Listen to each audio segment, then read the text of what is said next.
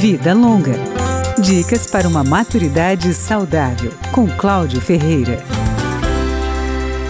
Em momentos difíceis, como o isolamento social imposto pela pandemia do coronavírus, é comum que a população idosa esteja mais propensa a pensamentos de tristeza e desesperança.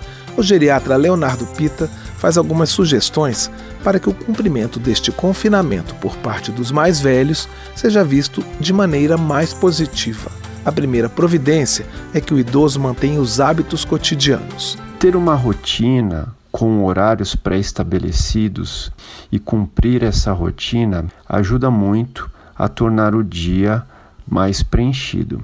Então é muito importante que os idosos tenham um horário definido para acordar, um horário definido para se alimentar, um horário para cuidar da limpeza, da higiene da casa, um horário para fazer alguma atividade de leitura ou alguma outra atividade prazerosa, como assistir um bom filme. O especialista aconselha os mais velhos a evitarem filmes e o noticiário de conteúdo negativo, justamente para tentar passar por este período de dificuldade da melhor maneira possível. O geriatra Leonardo Pita acrescenta outra medida que pode ser importante neste momento. Reservar também um momento para meditação, para a expressão da religiosidade ou espiritualidade ajuda a acrescentar essa rotina do dia, fazendo com que o período de isolamento social passe com mais saúde. O médico ressalta que alguns hábitos devem ser retirados da rotina,